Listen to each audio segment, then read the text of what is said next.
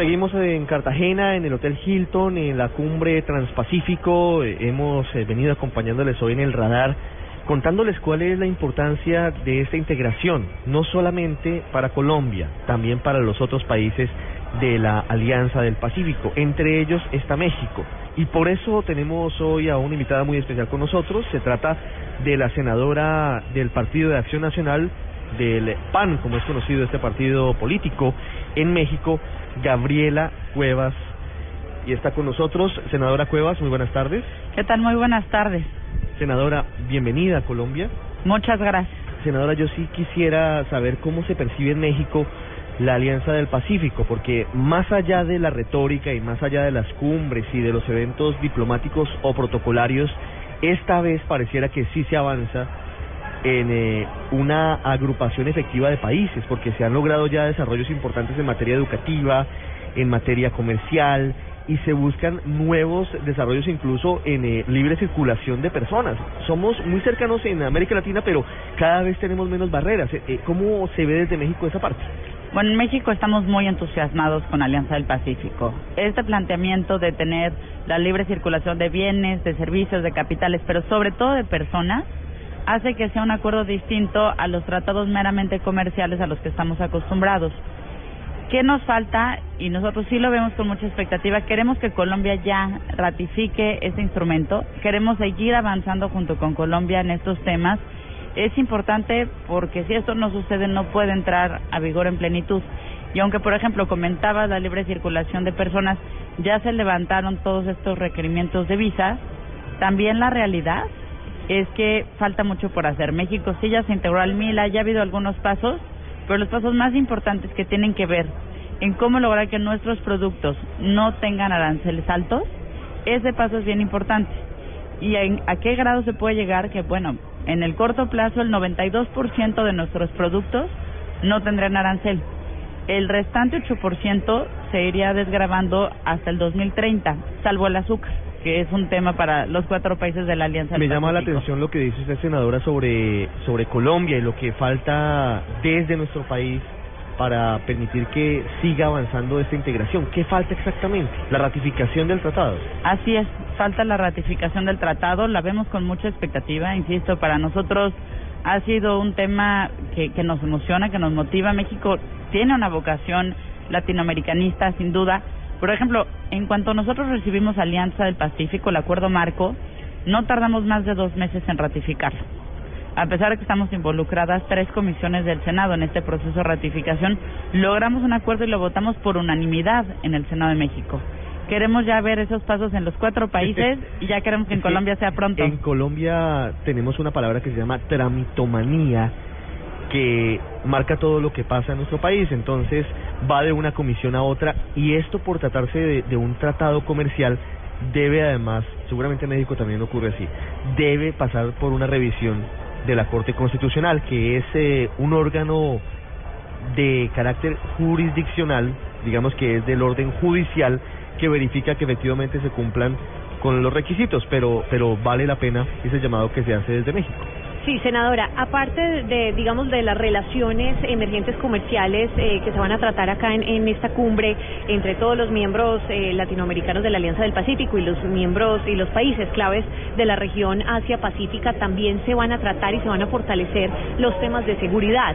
México, sobre todo, ha venido, eh, digamos, trabajando muy de la mano eh, en, en, esos, en esos términos, en, el, en seguridad, en defensa en este momento cuál es, digamos, la relación y qué puede aportarle México a Colombia en términos de seguridad y defensa. Bueno, sin duda las experiencias de Colombia y de México, lo mínimo que debemos hacer es conocerlas, saber cómo las hemos vivido, qué nos ha funcionado, qué no. En este sentido, se vuelve muy importante todavía avanzar incluso en intercambio de información, precisamente porque ya no van a existir, bueno, ya no existen estos requerimientos de visa. Entonces, ahora más que nunca deben estar nuestras autoridades muy bien coordinadas, deben estar en sintonía. Y creo que algo que, México también debe aprender ha sido, y me parece fundamental, es sí la fuerza que ha tenido la sociedad colombiana en todo este proceso de luchar contra la violencia, de luchar contra, contra una etapa que sí fue muy complicada para Colombia, que en México ahora estamos viviendo pero que, eh, digamos, la parte que quisiéramos copiarle a Colombia sí es esa participación de la sociedad. Yo creo que todos debemos indignarnos, no podemos acostumbrarnos a vivir con la violencia, no podemos acostumbrarnos con las noticias de secuestros o de muertes o de tránsito de drogas. Así que, que sí es muy importante estos marcos de cooperación. Tenemos todo el andamiaje institucional, los acuerdos, convenios, todo firmado, pero sí hay que ver que esté funcionando cotidianamente, que hasta ahora ha sucedido. Senadora, ¿cómo permitir que esa posibilidad de abrir nuevos mercados, hablando ya no de la parte de seguridad, sino de la parte económica de la, del área de las exportaciones, cómo eh, abrir esos nuevos horizontes hacia el lejano oriente que permiten encuentros como este, el de la cumbre transpacífico, cómo lograr que productos de toda la alianza, de México, de Colombia, de Perú, de Chile y de los países observadores que aún no se han eh, adherido directamente a la alianza, puedan abrir esos mercados eh, sin riesgos, porque hay quien habla y quien dice que China, por ejemplo, ejerce pues obviamente una influencia muy importante y es un mercado que no se ha explorado como debería ser, pero obviamente también hay preocupaciones por lo que significa China en materia eh, geopolítica y en otro tipo de, de análisis que se hacen eh, desde Estados Unidos y de otros países. ¿Cómo evitar que eso se ideologice y que más bien sea benéfico para nuestros países? La realidad es que nuestros países están llenos de producto chino. Eso ya es una realidad. Y la mayoría son de contrabando. Entonces, hacernos los papistas y decir que, que China es un tema, pues la verdad es que ya nuestros mercados están invadidos. Más bien, lo que nos convendría en ese tema, yo creo, es que, que existiera un acuerdo que definiera cuáles son las reglas del juego con China y entonces se nos permitiera que nuestros productos pudieran llegar a los anaqueles chinos porque lo contrario es muy difícil esa en el caso de México. No sé si lo comparta. esa relación hoy es de una sola vía. Ingresan productos chinos pero masivamente, llegan pero no llegan productos mexicanos o colombianos a ese mercado, que es tal vez el más grande del mundo en ese momento. Así es, no conozco el dato Colombia, pero sí el de México. En México nuestra balanza comercial con China es deficitaria en una proporción de 10 a 1. Ahí está. Eh, y lo mismo sucede con el turismo. Habiendo pues 1.300 millones de chinos, tenemos 10 veces más turismo que va de México a China que de China a México. Entonces, ya tenemos, insisto, toda esta parte de productos, ya los riesgos, digamos, para la economía, que normalmente es donde se ponen los peros a generar un marco institucional, yo creo que ya los tenemos y creo que sí sería conveniente definir algún marco institucional de, de cómo logramos que nuestros productos lleguen. Ahora, en la parte ya de, de Asia-Pacífico como un bloque, que se vuelve importante y ahí Alianza del Pacífico tiene mucho que decir.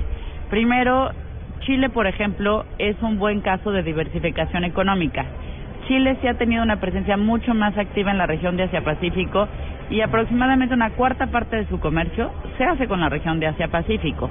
Entonces, a esas me parece una buena experiencia que Chile puede compartir. ¿Podría eventualmente negociarse un tratado de libre comercio entre la Alianza del Pacífico como tal para presentar un mayor músculo financiero y como países y con lo que significan cuatro naciones poderosas con China o usted prefiere o considera que sería mejor eh, negociarlo de manera individual? China es un observador de la Alianza del Pacífico, ya. Sí. Es un observador. Así que las reglas tendrán que definirse en función ya de esa calidad de observador y de cómo quiera participar China con Alianza del Pacífico, que no es un todo o nada. China podría participar en ciertas categorías, o podría decir, por ejemplo, me quedo con la parte cultural, pero no le entro a lo comercial. Es decir, podría buscar muchas, muchas alternativas, pero sí está China presente ahí. ¿Qué me parece que también es muy importante Alianza del Pacífico? Esta alternativa de compartir embajadas. Por ejemplo, el caso de la embajada en Azerbaiyán, Colombia permitió a México que México pueda tener un embajador en la misma sede de la colombiana. Entonces, estas sinergias pues nos van a permitir tener mucho más presencia en el mundo que buena falta nos hace a los países de América Latina. Senadora Gabriela Cuevas, eh, senadora mexicana que nos acompaña hoy aquí en Cartagena en el radar de Blue Radio, muchísimas gracias por habernos acompañado en este rato agradable hoy sábado. Al revés, muchísimas gracias a ustedes, a su auditorio, estamos a sus órdenes.